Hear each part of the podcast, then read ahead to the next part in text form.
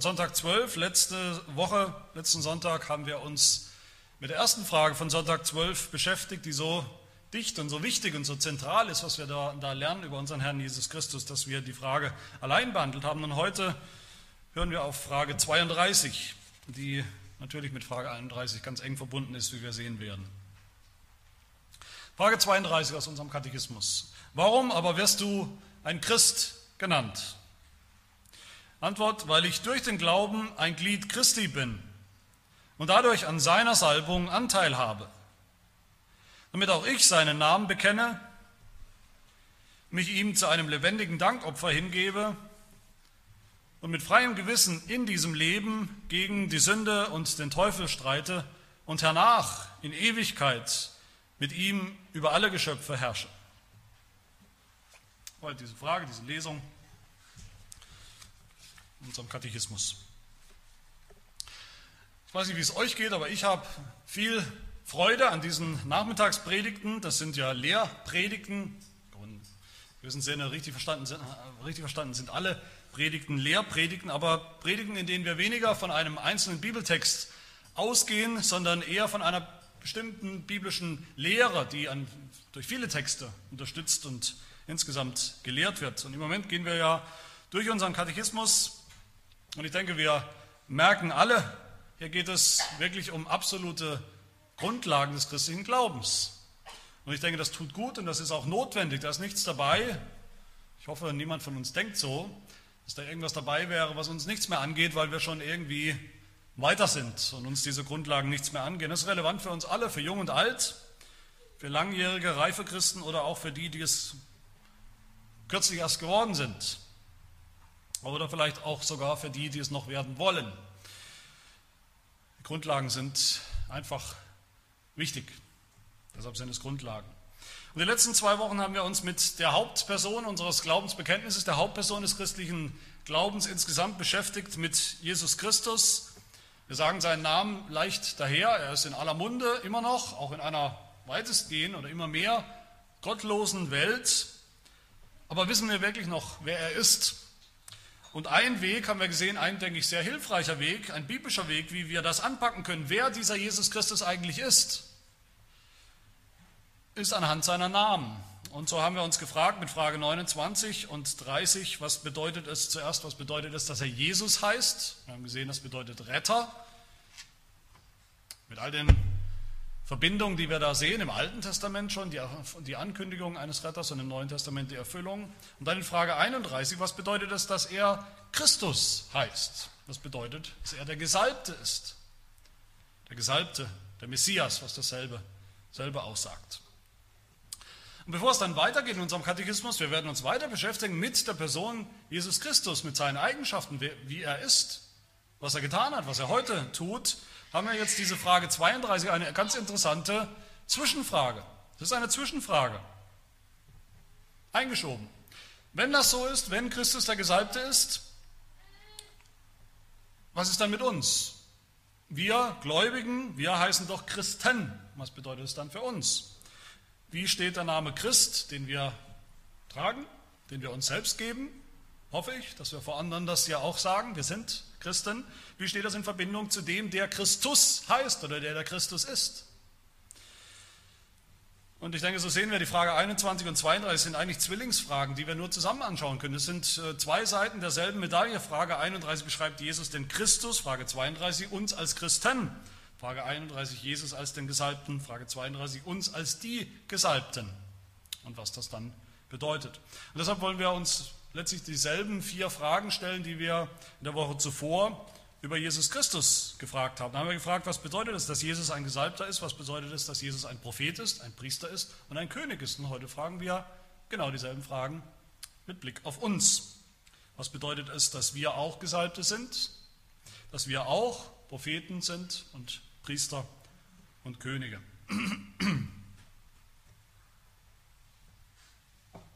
Zuerst also, was bedeutet das, dass wir Christen sind, dass wir auch gesalbt sind? Was bedeutet das? Und der Katechismus beginnt damit, dass er sagt, wir heißen Christen, ich heiße Christ, du heißt Christ, weil ich durch den Glauben ein Glied Christi bin und dadurch an seiner Salbung Anteil habe.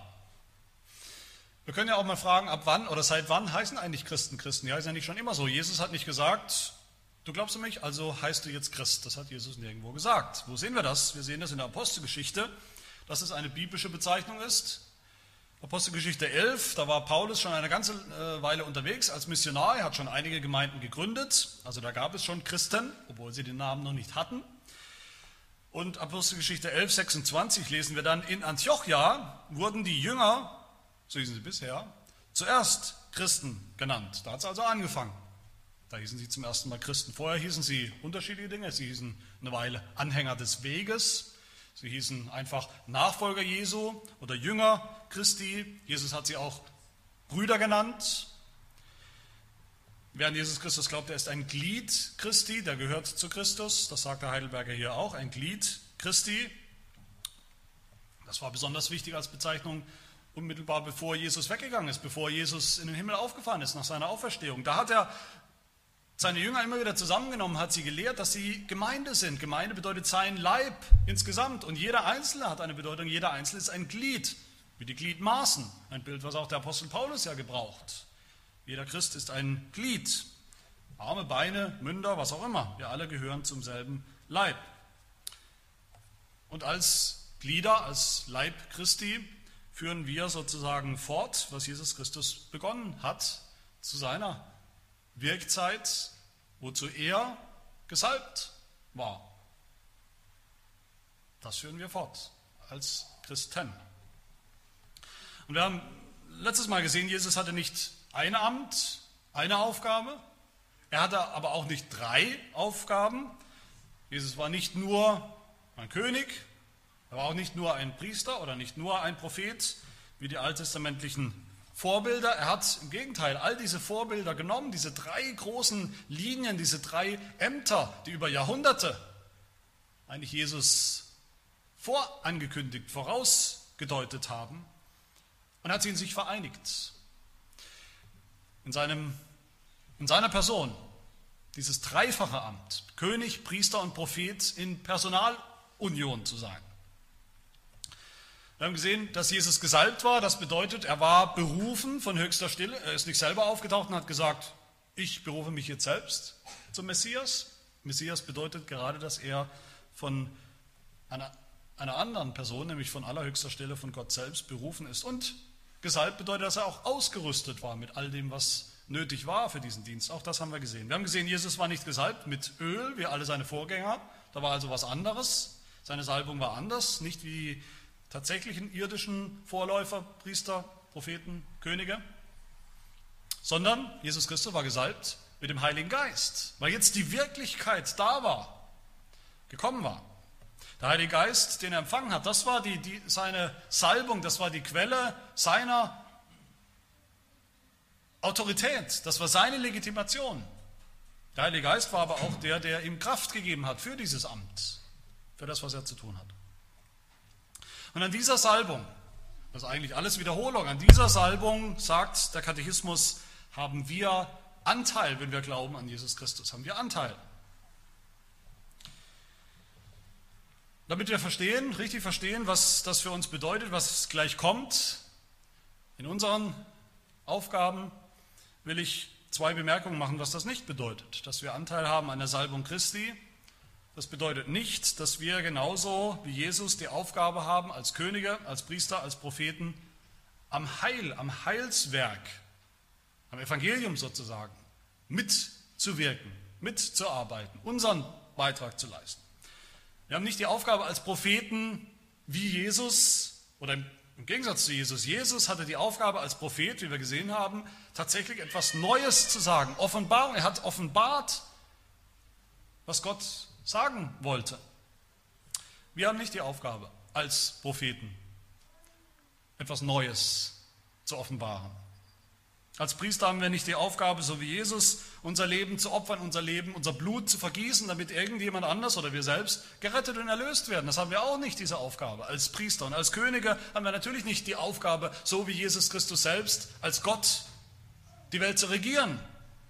Das ist nicht unsere Aufgabe. Das Erlösungswerk ist vollendet. Jesus Christus hat sein dreifaches Amt vollkommen ausgefüllt. Es fehlt nichts, was wir jetzt sozusagen nachholen müssten. Und das Zweite, was ich sagen will, dass wir Anteil haben an Jesus Salbung, bedeutet nicht, dass wir Könige werden, jetzt wieder vielleicht wie die alttestamentlichen irdischen Könige in der Art, also dass wir tatsächlich wieder ein Königtum und einen König brauchen und dass wir wieder tatsächlich echte Propheten wie im Alten Testament oder auch im Neuen brauchen oder Priester wie die Priester in Israel. Und das ist nicht allzu weit hergeholt. Alles findet man im Christentum irgendwo vor, all diese Ansichten. Bilden sich viele Christen ein heute, einem, das ist ein riesiger Bereich, unter denen die sich Christen nennen, die glauben, es gibt immer noch Propheten, wie damals. Manche von uns sind berufen, Propheten zu sein und tatsächlich neue Offenbarungen von Gott zu bringen. Das glauben viele Christen. Das ist aber nicht richtig. Es geht auch nicht darum, dass manche zu Propheten, zu echten Propheten berufen sind und andere sind eben sozusagen die Könige, die herrschen in der Gemeinde oder wo auch immer. Es geht nicht um ein spezielles Amt in der Gemeinde, um all das geht es ja überhaupt nicht. Es geht um das, was Theologen manchmal das allgemeine Amt nennen, das Amt, das jeder einzelne Christ hat. Jeder einzelne Christ. Es geht um uns alle hier. Das ist als wichtige Vorbemerkung. Genauso wie Jesus, wie Jesus Christus, haben wir auch als Christen ein dreifaches Amt. Jeder von uns, diese drei Ämter, die wir gesehen haben, die haben wir alle auszufüllen. Diese drei Aufgaben, könnte man auch sagen, haben wir alle auszufüllen. Und genauso wie wir bei Jesus gesehen haben, dieses dreifache Amt, das ist nicht zufällig. Naja, Jesus war König und er war Priester und was, ja, auch noch Prophet und vielleicht noch 15 andere Dinge und die drei Dinge sind auch relativ zufällig. So war es nicht bei Jesus. Diese drei Dinge, das ist das Herz von dem, wozu er gesandt wurde, was er zu tun hat und was er getan hat. Wenn, man, wenn ihr gefragt werden, werdet, wer ist Jesus Christus, das ist eigentlich die allerbeste Antwort zu erklären, König, Priester und Prophet und was das alles bedeutet. Das ein, die, die einzelnen Elemente. Und genauso ist es auch bei uns. Wir sollen begreifen, bevor wir uns das genau anschauen, mit Christus gesalbt zu sein, König zu sein, dass wir als Christen Könige sind, Propheten und Priester sind, das ist das Christsein. Das ist nicht irgendwas nebenbei, ja, man kann auch ganz, ganz andere Definitionen bringen vom Christsein. Das macht uns aus, das macht den Christen aus, das ist das christliche Leben. Und ich hoffe, das begreifen wir auch gleich, wenn wir uns dann den Inhalt der eigenen, der einzelnen Aufgaben anschauen. Also die erste Aufgabe, die wir haben, das erste Amt, der erste Teil, ein Christ ist ein Prophet. Jeder Christ ist ein Prophet. Heidelberger sagt, ich habe Anteil an Jesus Salbung. Wozu? Damit auch ich seinen Namen bekenne. Ein Christ bekennt seinen Glauben. Jeder Christ bekennt seinen Glauben. Ein Christ, der seinen Glauben niemals bekennt, das ist, wie ich immer mal wieder sage, es ist vielleicht krass, aber es ist doch biblisch richtig, ist eine Totgeburt. Das gibt es nicht. Es gibt keine Geheimchristen, keine Undercover-Christen, die noch niemals jemanden davon berichtet haben. Das ist kein Christ. Der christliche Glaube findet und macht sich Raum. Der Christ bekennt das gilt auch für Kinder. Kinder lernen, je älter sie werden, den christlichen Glauben zu bekennen. Bis sie eines Tages sozusagen das offizielle Bekenntnis ablegen vor der Gemeinde. Aber es gehört eben dazu, zum Christsein zu bekennen. Und ohne das jetzt hier wörtlich zu sagen, der Katechismus meint damit, mit diesem Bekennen, dass wir Propheten sind. Das ist die prophetische Aufgabe, die wir haben. Zu bekennen. Die Propheten des Alten Testaments das haben wir uns angeschaut. Die haben für Gott gesprochen, die waren sein, sein Mund, sein Sprachrohr, was, was Gott sagen wollte, das haben sie gesagt. Sie haben viele Dinge gesagt, die dann eingeflossen sind in die, in die Heilige Schrift, in die Bibel, die es ja so als, als fertiges Werk und Buch noch nicht gab. Dann kam Jesus. Jesus war der vollkommene, der ultimative Prophet, haben wir gesehen, der uns den Willen Gottes ultimativ offenbart. Und im Grunde gibt es seither nichts mehr Neues zu sagen von Gott. Seine Offenbarung ist komplett, ist vollkommen.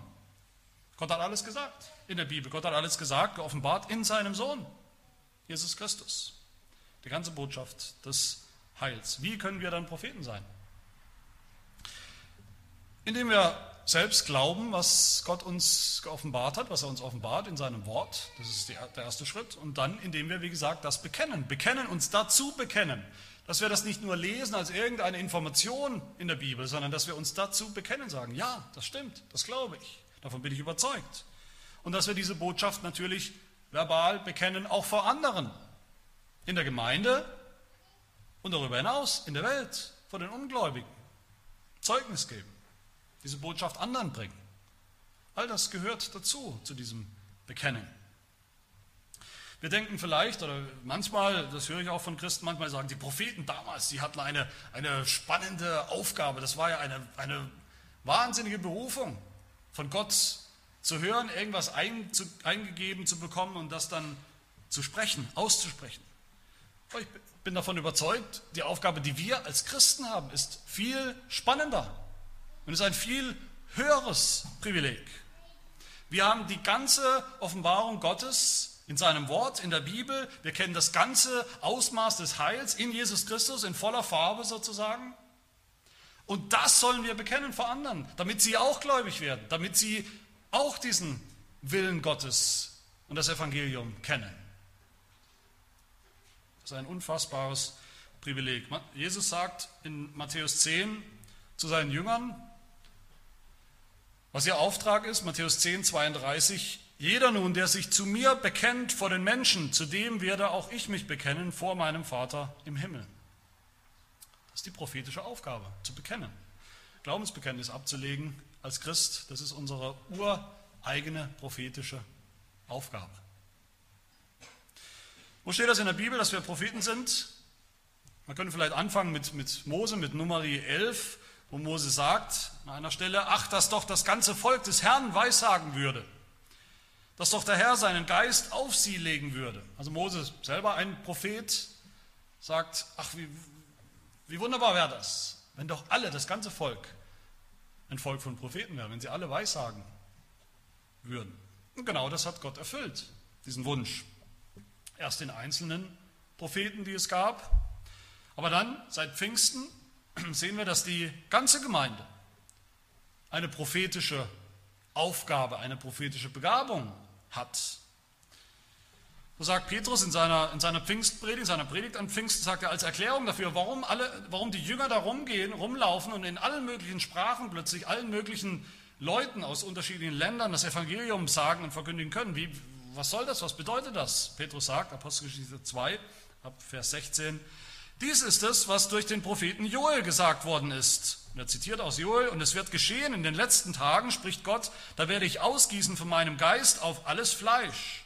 Und eure Söhne und eure Töchter werden Weissagen, eure jüngsten Männer werden Gesichte sehen, so Visionen könnte man sagen, eure Ältesten werden Träume haben, ja auch über meine Knechte und über meine Mägde werde ich in jenen Tagen von meinem Geist ausgießen und sie werden Weissagen. Und was sehen wir hier? Nichts anderes als das, was wir schon gesehen haben. Der Heilige Geist kommt und was tut er? Er salbt. Er salbt Menschen für ein Amt, in diesem Fall das prophetische Amt, um das Evangelium sagen zu können, ausrichten zu können für Menschen aus allen Völkern und Nationen. Es sind nicht alles Apostel geworden oder Propheten in sozusagen im technischen Sinn, in einem Amtssinn. Aber sie hatten alle diese Berufung im Volk Gottes. Jeder Christ ist so gesehen ein Prophet und ein Lehrer. Kolosser 3, Vers 16 und andere Stellen haben wir so zu verstehen. Wenn Paulus sagt, lasst das Wort des Christus reichlich in euch wohnen in aller Weisheit, lehrt und ermahnt einander. Das ist keine, keine, kein Mahnwort nur an die paar Lehrer der Gemeinde, sondern an alle Christen. Lehrt und ermahnt einander. Ihr seid alle Propheten voreinander und füreinander. In der Gemeinde Außerhalb der Gemeinde sollen wir uns zu Christus bekennen, zur ganzen Wahrheit der Bibel. Das ist es, ein Prophet zu sein als Christ. Und dazu, liebe Gemeinde, hat uns der Heilige Geist ausgerüstet, berufen und ausgerüstet, sodass wir das können, mit den Gaben, die wir dazu brauchen. Wir brauchen keine spezielle Gabe. Jeder Christ hat diese Gabe, ist ausgerüstet mit der Gabe, reden zu können reden zu können von dem Evangelium. Mit ganz einfachen Worten. Und das ist die Essenz des prophetischen Amtes, das wir haben. Die Frage ist, ob wir das tun. Tun wir das? Bekennen wir uns zu Jesus Christus, wo immer wir Gelegenheit haben? Oder vielleicht noch manchmal, nur dann, wenn es bequem ist, nur vor anderen Christen, da wo es uns nichts kostet, wo es nicht peinlich wird, wenn nicht, dann betrüben wir den Heiligen Geist, der genau dazu gekommen ist und uns, wie gesagt, dazu gesalbt hat.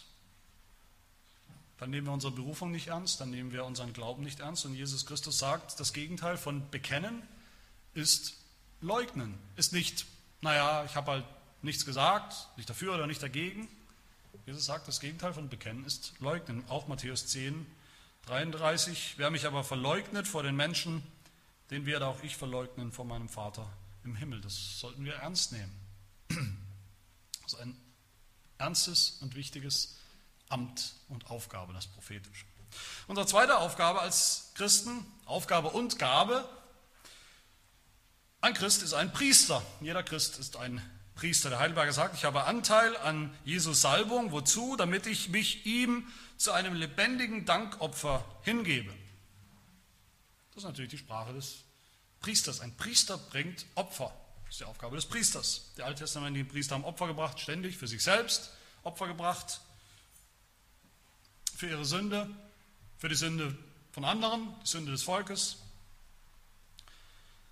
Jesus kam, Jesus war der vollkommene Hohepriester, wie wir gesehen haben, der ohne Sünde war, der für sich selber nichts, kein Opfer bringen musste, der sein Leben als vollkommenes Opfer bringen konnte für uns, für die Seinen, den Opfertod am Kreuz, All das, wie gesagt, müssen wir natürlich nicht mehr tun. Wir sind nicht dazu berufen, am Kreuz zu sterben für das Volk Gottes, wie Jesus das war. Das heißt aber nicht, dass wir keine Priester mehr sind. Im Gegenteil. Wo steht das? Wo steht das, dass wir berufen sind als Priester? Also Priester mit einem kleinen p. Wir wollen uns das alles vorstellen. König, Priester und Prophet sozusagen mit einem kleinen k oder, oder p jeweils. Versteht, was ich meine. Wo steht das in der Bibel? Der Hebräerbrief, der spricht viel von Opfern, von Priestern. In Kapitel 4, Vers 15 lesen wir im Hebräerbrief, weil wir einen vollkommenen hohen Priester haben schon, Jesus Christus. 4, Vers 16, ich zitiere, so lasst uns nun mit Freimütigkeit hinzutreten zum Thron der Gnade, damit wir Barmherzigkeit erlangen und Gnade finden zur rechtzeitigen Hilfe. Ein Vers, den übrigens viele Christen kennen, viele Christen auswendig kennen, ein, ein, wertvoller, wichtiger Vers. Aber was sagt dieser Vers? Der Vers sagt nichts weniger, als dass wir als Christen Anteil haben an der Salbung Jesu. Wo finden wir das? Dass wir Priester sind. Wo steht das? In diesem Vers steht, dass wir im Grunde das dürfen und sollen, was eigentlich niemand, kein Gläubiger im Alten Testament durfte, was nicht mal die Priester im Alten Testament durften, was nicht mal die hohen Priester durften mit einer einzigen Ausnahme, wenn sie einmal im Jahr ins Heiligtum gegangen sind. Wir dürfen und sollen zu jeder Zeit in dieses Heiligtum gehen. Und da darf nur ein Priester rein. Weil Jesus uns den Weg geöffnet hat in das Heiligtum, in die Gemeinschaft mit Gott, sollen wir ständig darin leben, als Priester und ihm dienen. Opfer bringen. Nicht Opfer, die uns retten, nicht Opfer, die andere retten, Opfer, die Gott gefallen. Opfer, die Gott annimmt, die unserem Nächsten helfen. Das tun wir als Priester. Hebräer 13, 16 heißt es, wohl zu tun und mitzuteilen, also nicht uns mitzuteilen, was wir zu sagen haben, sondern mitzuteilen, mit anderen zu teilen etwas. Wohl zu tun und mitzuteilen, vergesst nicht, denn solche Opfer gefallen Gott wohl. Nur eine Stelle von vielen, wo, wo wörtlich die Rede davon ist, dass wir als Christen Opfer bringen sollen. Füreinander und für die Welt. Und alles am Ende ist ein Dienst, ein Opfer gegenüber Gott. 1. Petrus 2, Vers 5. So lasst auch ihr euch nun als lebendige Steine aufbauen, als ein geistliches Haus, das ist die Rede von uns, den Christen der Gemeinde, als ein heiliges Priestertum. Um was zu tun? Um geistliche Opfer darzubringen. Nicht Tauben und Lämmer oder Rinder oder was auch immer, sondern geistliche Opfer darzubringen, die Gott wohlgefällig sind durch Jesus Christus. Das heißt, als Priester kommt der nächste Gedanke hier ins Spiel. Als Priester müssen wir wo, wo dienen? Eigentlich im Tempel, sprich in diesem Fall in der Gemeinde. Wir können eigentlich nur unser priesterliches Amt erfüllen in der Gemeinde, im geistlichen Tempel Gottes. Der Apostel Paulus, er beschreibt eigentlich unser ganzes christliches Leben als priesterlichen Dienst. Römer 12, auch eine Ganz bekannter Vers, vielleicht der erste Vers, Römer 12. Ich ermahne euch nun, ihr Brüder, angesichts der Barmherzigkeit Gottes, dass ihr eure Leiber, also unser Leben, dass ihr eure Leiber darbringt als ein lebendiges, heiliges, Gott wohlgefälliges Opfer. Das sei euer vernünftiger Gottesdienst. Ein Opfer und ein Gottesdienst. Wer tut das? Das tun Priester. Und unser ganzes Leben sollen wir als Priester hingeben, opfern, weil es nicht uns gehört, sondern Gott. Und wie tun wir das praktisch? Paulus sagt das im nächsten Vers, Vers 2 aus Römer 12, passt euch nicht diesem Weltlauf an, sondern lasst euch in eurem Wesen verwandeln durch die Erneuerung eures Sinnes, damit ihr prüfen könnt, was der gute und wohlgefällige und vollkommene Wille Gottes ist. Also mit einfachen Worten, indem wir den Willen Gottes tun. Das ist unser Gottesdienst, unser Opfer, das Opfer unseres Lebens. Als Priester sollen wir Gott dienen. Eigentlich logisch, mit einem gehorsamen Leben. Adam war der allererste Priester. Adam war übrigens auch alles drei, Priester, König und Prophet in einer Person. Aber Adam war der erste Priester, der Gott gedient hat. Wo? Im Heiligtum im Garten in Eden. Es war ein Heiligtum, ein Tempel. Und unser wichtigster Dienst als Priester ist Gott anzubeten, Gott zu dienen, anzubeten mit von ganzem Herzen. Im Gottesdienst am Sonntag mit ganzer Kraft, mit ganzer Hingabe, mit ganzer Konzentration, also unsere höchste und heiligste Aufgabe. Aber auch jeden Tag unseres Lebens ist das unsere Berufung. So sagt die Offenbarung, Offenbarung 5, Vers 10. Du hast uns zu Königen und Priestern gemacht für unseren Gott. Da steht's. Wir sind Könige und Priester für Gott. Das ist nicht alttestamentlich. Das ist aktuell. Meine Lieben, natürlich müssen wir dazu sagen, dass unsere Opfer nicht, die Opfer, die wir bringen als Christen, sind natürlich nicht vollkommen, im Gegensatz zum Opfer Jesu. Wir sind nicht vollkommen. Da fehlt vieles, ist vieles mangelhaft, das ist sogar vieles sündhaft. Unser Opfer kann uns nicht retten, kann auch nicht jemand anderen retten. Das muss es aber auch nicht, Gott sei Dank. Unser Opfer muss nicht uns oder irgendjemanden retten. Es muss auch nicht vollkommen sein. Es bleibt unvollkommen in diesem Leben. Unser, unser Gehorsam, unsere Hingabe, all das bleibt unvollkommen. Aber Gott nimmt das an. Vor Gott ist das in Ordnung. Gott will diese Opfer trotzdem anerkennen. Auch die kleinste Bemühung, die wir zeigen, Gott gehorsam zu sein, dem Nächsten zu dienen, priesterlich. Es bleibt unvollkommen. Aber wir müssen zunehmen und wachsen in diesen Dingen, in unserem Dienst als Priester. Das ist unsere Berufung, dazu sind wir gesalbt durch den Heiligen Geist. Und zuletzt unsere dritte Aufgabe und Gabe. Ein Christ ist auch ein König. Jeder Christ ist ein König. Heidelberger sagt, ich habe Anteil an Jesu Salbung. Wozu?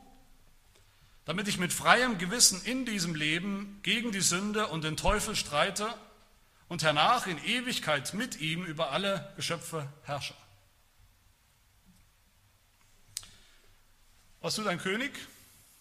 Ein König regiert. Ein König herrscht, ein König hat Macht. Jetzt habe ich schon gesagt, wir sind nicht Könige wie Jesus, natürlich nicht. Wir regieren nicht über die Welt, über alles, was geschieht. Wir sind nicht Gott, aber auch hier haben wir Anteil an der Salbung Jesu, damit auch wir herrschen als Könige. Wo steht das? Wo finden wir das in der Bibel? Auch da können wir zurückgehen schon auf Adam, zu Adam, zur ursprünglichen Berufung. Wie hat Gott, was hat Gott den Menschen aufgetragen? Was hat er gesagt? Ist die Berufung, die der Mensch hat in der Welt. Er hat gesagt, dass wir herrschen sollen, herrschen sollen über die Tiere und die Pflanzen, über die ganze Schöpfung, dass, uns, dass wir uns diese Schöpfung untertan machen sollen. Adam hatte das zu tun. Adam war, zumindest bis er gefallen ist, war er der erste König auf der Erde. Und was ist vielleicht der wichtigste Befehl, den Jesus uns gibt für unser Leben, was wir zu tun haben? Was, wohin würden wir gehen? In der Bibel sozusagen instinktiv der wichtigste Befehl, den Jesus seiner Gemeinde gegeben hat. Ich denke, wir würden oft sehr schnell zum Missionsbefehl gehen, zu Matthäus 28. Und was finden wir da? Da heißt es, Jesus trat, her, trat herzu, redete mit ihnen, mit seinen Jüngern und sprach, mir ist gegeben alle Macht im Himmel und auf Erden. Das heißt, ich bin der vollkommene König. Und deshalb könnte man sagen, so geht's nun hin, ihr Könige, Unterkönige, und macht zu Jüngern alle Völker und tauft sie auf den Namen des Vaters und des Sohnes und des Heiligen Geistes und lehrt sie alles halten, was ich euch befohlen habe. Das ist eine königliche Aufgabe, der Missionsbefehl. Gottes Regierungsanspruch, Gottes Machtanspruch bekannt zu machen unter allen Menschen. Darum geht es im Missionsbefehl. Dass er der König ist. Das tun wir natürlich nicht mit Gewalt, sondern indem wir allen das Evangelium, das Wort Gottes, bekannt machen. Sie konfrontieren mit dem Anspruch Gottes, des Königs Jesus Christus.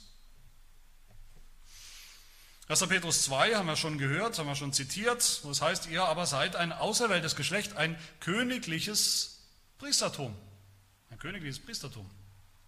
Ein heiliges Volk, ein Volk des Eigentums, damit, das ist jetzt wieder die Aufgabe, damit ihr die Tugenden dessen verkündet, der euch aus der Finsternis berufen hat, zu seinem wunderbaren Licht.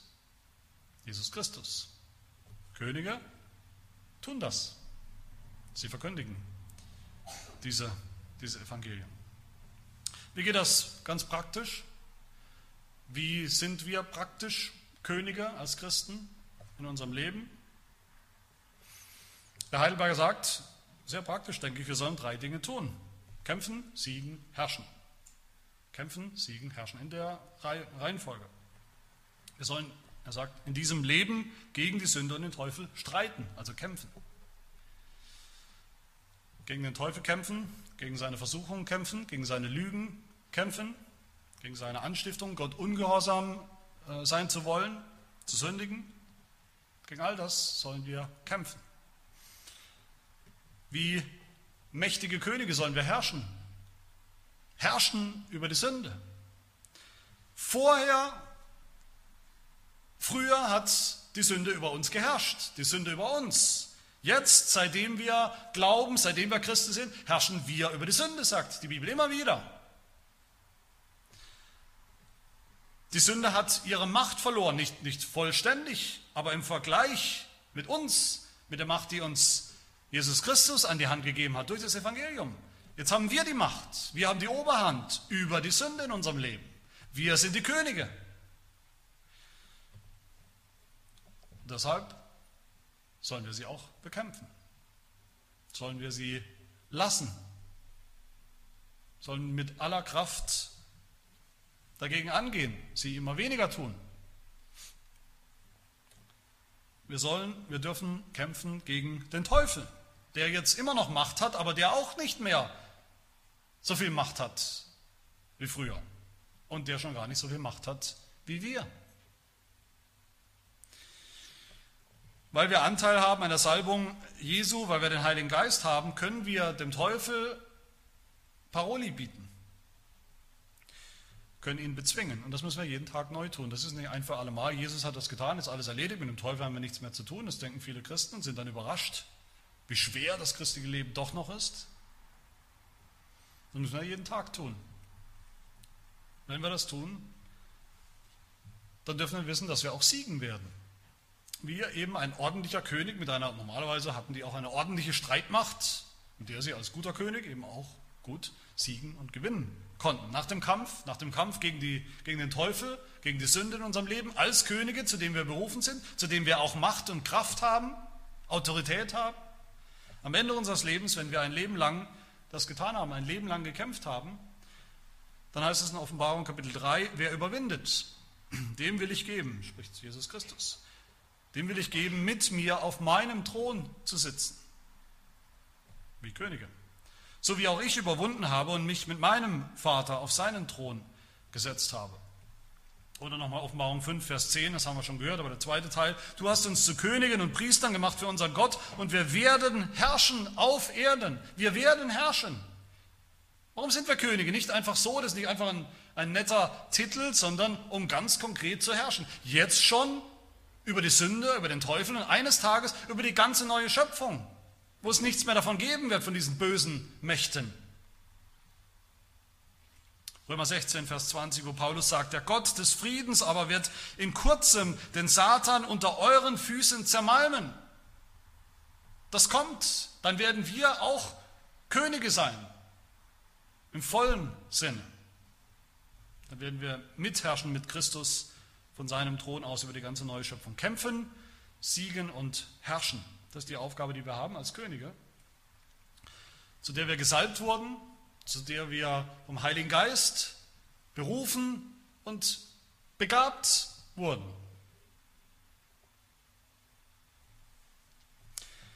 Und meine Lieben, lasst uns zum Schluss nicht vergessen, wir müssen nicht kämpfen als Könige, damit der Teufel bezwungen wird, damit die Sünde ihre Macht verliert. All das ist schon der Fall.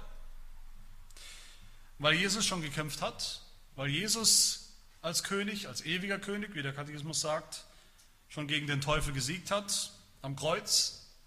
Nur deshalb sollen wir und können wir und dürfen wir kämpfen als Könige mit einem kleinen K gegen den Teufel. Nur weil Jesus schon gesiegt hat und überwunden hat, werden wir auch überwinden. Weil Jesus Christus schon seine Herrschaft angetreten hat. Offenbarung 19, Vers 6. Halleluja, denn der Herr, Gott, der Allmächtige, hat die Königsherrschaft angetreten. Nur weil er das schon hat, dürfen wir und sollen wir auch als Könige herrschen, schon in diesem Leben und uns freuen, dass wir eines Tages tatsächlich mit ihm herrschen werden. Und all das sagt der Katechismus sozusagen, um es nochmal zusammenzufassen, mit, mit, der richtigen, mit einem richtigen Ton zu füllen, sagt der Katechismus, mit freiem Gewissen sollen wir das tun. Mit freiem Gewissen. Wir, wir merken immer wieder, wenn wir das tun, wenn wir kämpfen gegen die Sünde, gegen den Teufel, gegen diese Versuchung, es bleibt, auch das bleibt unvollkommen, auch das bleibt Stückwerk und wir fallen oft. Wir kämpfen nicht immer so konsequent, wie wir sollten, gegen die Sünde. Niemand von uns. Und das führt möglicherweise zu einem schlechten Gewissen. Da, wo es sündhaft ist, sollte es zu einem schlechten Gewissen führen. Aber selbst wenn nicht, es bleibt in diesem Leben unvollkommen. Aber auch das ist okay, weil es eben ein Fortschritt ist. Das soll uns und darf uns und muss uns kein schlechtes Gewissen machen, sagt der Heidelberger hier. Solange wir nicht aufhören zu kämpfen, solange wir nicht resignieren, solange wir nicht gar nichts tun. Solange wir unsere Berufung annehmen, unsere dreifache Berufung als Propheten, als Priester und als Könige. Was zählt, ist, dass Jesus schon gesiegt hat und wir Anteil haben an seinem Sieg. Das bedeutet es, Christ zu sein. Das ist, denke ich, eine einfache und, und, und, auch praktische und greifbare Formel, sozusagen. Es ist keine Formel, es ist viel mehr als eine Formel. Aber das bedeutet es, Christ zu sein, Prophet zu sein, Priester zu sein und König zu sein, wie Jesus, Anteil zu haben an seiner Salbung, an seiner Berufung durch den Heiligen Geist im Glauben. Jesus, unser oberster Prophet, offenbart uns alles von Gott. Er hat uns alles offenbart von Gott und wir als Propheten, wir bekennen, wir bekennen uns dazu. Vor der sichtbaren und unsichtbaren Welt. Jesus als unser vollkommener hoher Priester, hat sich für uns gegeben, geopfert. Wir opfern auch als Priester, wir opfern jetzt unser Leben. Was kann uns im Gehorsam gegenüber Gott, kann uns das auch unser Leben kosten als Christen. Aber es ist anders, es ist nicht ein, Opfer, das irgendjemanden retten soll. Und Jesus, unser König, regiert und schützt uns und erhält uns beim, beim Heil, beim Glauben, sagt der Katechismus. Und wir kämpfen wie die Könige, wie mächtige Könige gegen die Sünde, den Teufel, die Welt und alle ihre Versuchungen und herrschen über sie, je länger, je mehr. Heute noch unvollkommen, eines Tages vollkommen. Das ist das Evangelium. Das ist es, was es bedeutet, Christ zu sein. Nicht mehr, aber auch nicht weniger. Amen. Wir beten. Unser Vater im Himmel, wir danken dir, dass dein Sohn Jesus Christus all das geworden ist und für uns geworden ist, dass er noch heute unser Prophet und Priester und König ist. Danke dir aber auch, dass wir Anteil haben an dieser Salbung als Christen. Dass das, was er vollbracht hat, auch uns gilt. Und Herr, so hilf uns, gib uns Kraft, hilf uns, unserer Berufung auch würdig zu leben, in ihm zu leben, wozu wir berufen sind. Ihn, den Herrn Jesus Christus, immer mutig zu bekennen, dir, unserem Herrn und Gott und auch einander als Nächste, als Geschwister zu dienen, priesterlich,